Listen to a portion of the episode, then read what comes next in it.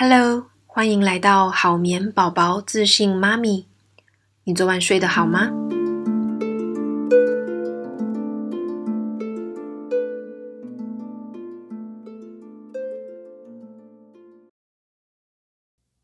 ？Hello，大家今天好吗？呃，二零二一年的第一个月哦，不知道你有没有什么新的计划呢？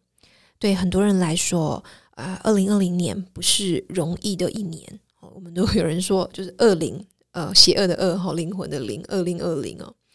那对于我们一家人来说，其实也是充满着蛮多的起伏哦。去年我们大概有十个十个月的时间是在英国关在家里闭关哦，无论有没有封城，我们自己封了啦哈。那这是一个非常特别的体验哦，就是我们一家人啊，我跟我先生还有我小孩，我们三个人二十四小时都生活在一个屋檐下。那同时，我们也也上班，我们两个都在工作，那煮饭啊，陪伴小孩呀。我不能说这是一个很愉快的经验哦，因为其实我们家还蛮小的哦，所以全部都关在一起，其实蛮可怕的。那我有时候会在一些海外的社群哦，看到爸妈。当封城的时候啊，他们就觉得好崩溃哦。他们觉得小孩待在家里可能比染病还可怕，这样。不过这当然是玩笑话啦哦。只是我想有小孩的家庭哦，应该可以理解我说的，就是你没有办法出门哦，只能和小孩待在小小空间的感觉。好，我们今天就是要来谈空间这件事哦。不知道你相不相信，空间呢是很有能量的。为什么我们在办公室啊、图书馆啊办公的效率会比较好呢？不知道大家有没有经验呢？我们进入到一个环境的时候啊，那个感受是很不一样的。比方说，你今天呃，可能在台北的街头，呃，跟在台东的视呃感觉，那个视野，那个空气中的味道哦，都会有它独特的气质。那甚至来说，有时候你走进一家店，哦，是拉面店，还是炒饭店，还是咖啡店？或者是你呃进入到一个不同的朋友的家里面，那种带给你的感觉就非常的不同。每一个环境呢都有它独特的能量啊，而且啊，即便是同一个环境，每个人的感受是很不同的。比方说，有一些人他在图书馆，他可能会喜欢小小的角落，最好都不要有人经过啊那种。但有些人喜欢大片窗的视野啊，这种很宽敞的哦空间的感觉。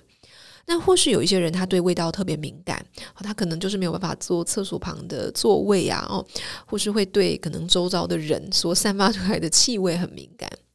所以啊，如我们如果对呃环境保持觉察，会发现哪一些空间能带给我们比较多的能量，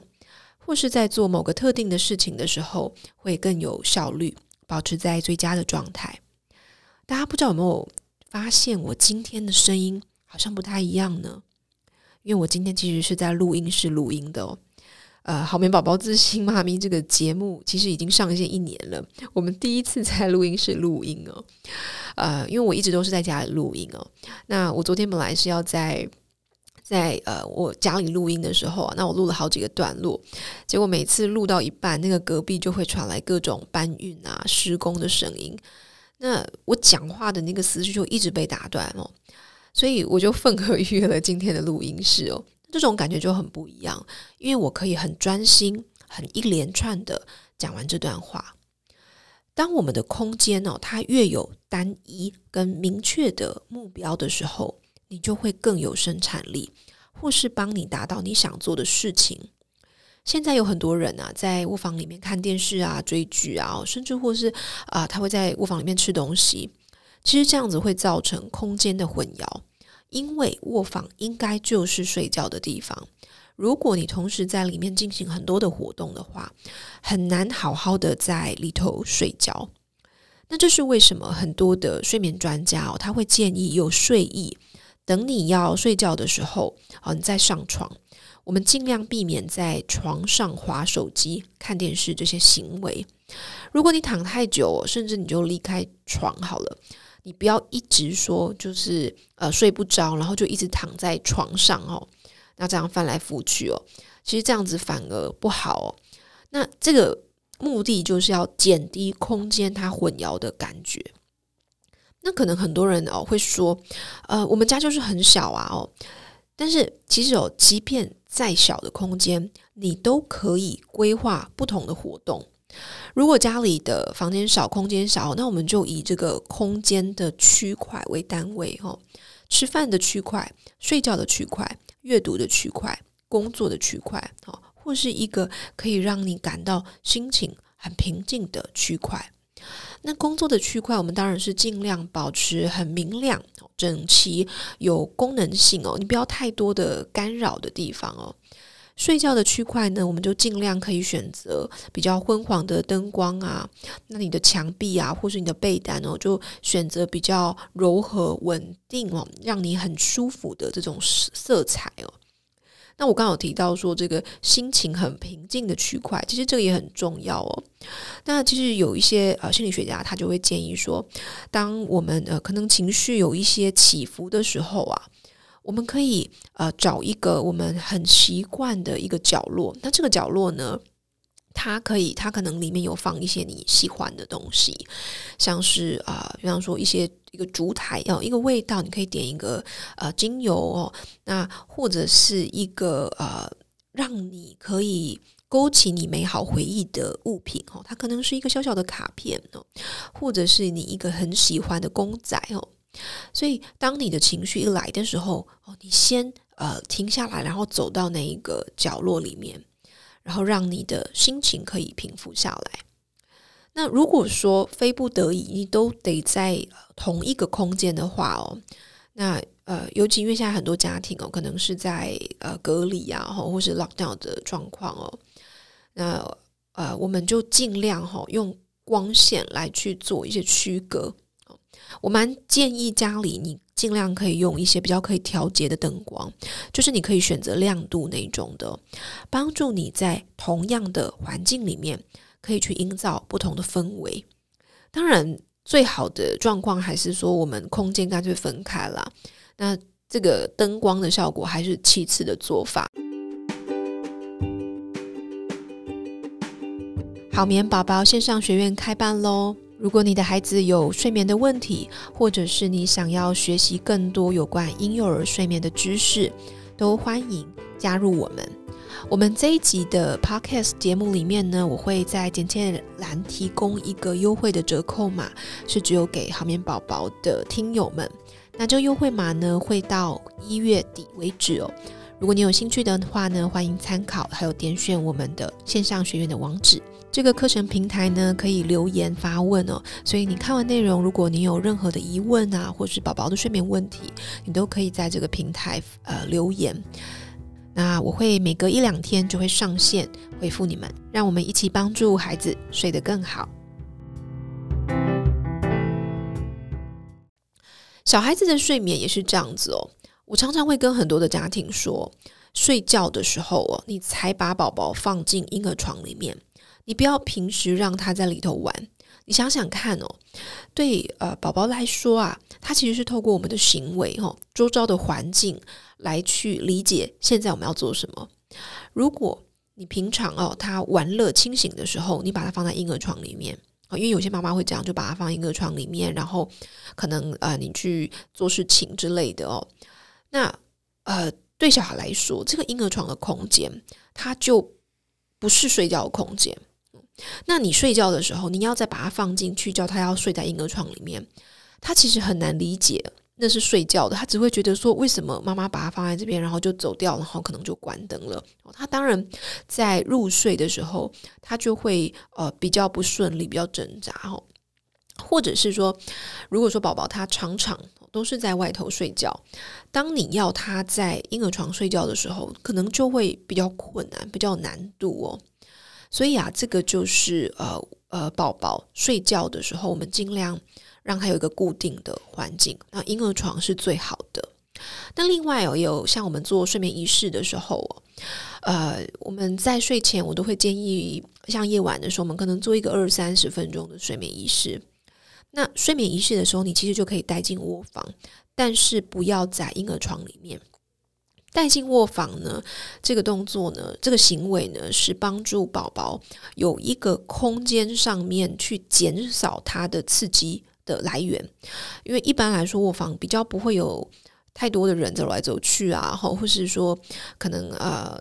爸爸妈妈还可能还在看电视啊，然后在接触三 C 产品哦。那卧房的灯光也会稍微的比较昏暗一点哦。那这个都有助于他在入睡之前做准备。但是呢，我们在做睡眠仪式的时候，就不要把小孩子放在他应该睡要他睡觉的床上。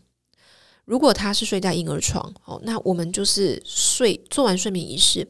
啊、要放上床，呃，要睡觉的时候再放上去。那你会常常看到有一些很多陪睡的爸爸妈妈遇到一个状况，就是说怎么宝宝陪睡都不睡。哦，那其实有时候也蛮常，呃，我发现就是蛮常，就是说他们可能爸爸妈妈跟呃小孩哦在做睡眠仪式，或是说做睡前的活动的时候，他就是在那一张可能大床上，哦，如果是共床的话，大床上，然后做完睡眠仪式玩完之后呢，好，我就想说好，那我小孩子要睡觉了，那我就跟他说要睡喽，好，然后把灯关掉，诶，结果他不睡耶，这。其实很好理解啊，因为对小孩子来说，他还没有那个空间，没有做什么转换。对他来说，这个妈妈爸爸妈妈的大床不是睡觉的地方，他可能是啊、讲故事的地方，是啊、爸爸妈妈会陪伴他的地方，所以他当然睡觉的意愿会降低一点哦。所以呃，无论是大人或者小孩。我们每天在同一个地点做同一件事情哦，会让你的事情做得更加的顺利，更自然。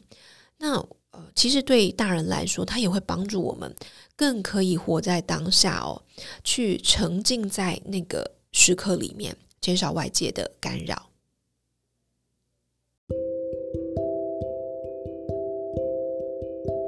这是我们今天分享的内容，希望你喜欢。节目最后，我想邀请你做两件事情。第一件事呢，就是如果呃你喜欢这个节目的话，啊、呃，请你分享给周遭一个朋友或是一个家庭，让这个节目有机会被更多人听到。第二件事情呢是，呃，我们上个月邀请访谈住在伦敦的 Tim 来谈这个生活的美学哦，不知道大家还记不记得？那很遗憾的就是他们呃一家在去年底染上 COVID-19 的病毒。那呃，目前听他重症在医院治疗，就我知道他们家其实还蛮小心的，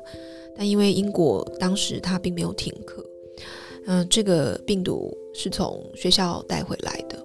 小孩比较没事啊，就是大人的状况比较不好。我想邀请听友哦，我们一起帮他祷告。那听他是非常虔诚的基督徒哦。我们希望他可以顺利、平安、健康的痊愈，度过这次的难关，回到他深爱的家人身边。现在这个世界上哦，有非常多的人可能因为疾病的关系在受苦。那在有些国家，因为医疗崩溃的关系，他们没有办法受到比较好的治疗。欧美现在正来到疫情的高峰哦。真的真的很希望这个这一波的疫情可以赶快平息下来。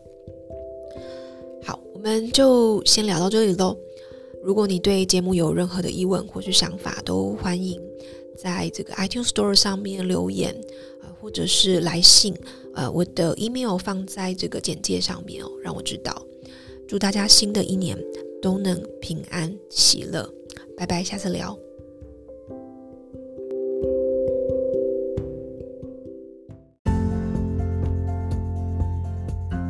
好眠师 Peggy 是美国家庭睡眠学会第一个认证的台湾婴幼儿睡眠顾问。我的专长是改善婴幼儿睡眠问题，帮助你的家庭建立稳定且健康的睡眠习惯。我会在这个节目跟你分享让孩子好睡的方法，也会跟你聊聊女性成长、创业的经验谈。